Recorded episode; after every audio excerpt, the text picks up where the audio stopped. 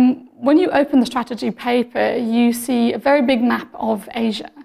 And you see that China is categorized as a country that Germany is willing to cooperate with, albeit with limitations. What are these limitations? Where are the red lines here?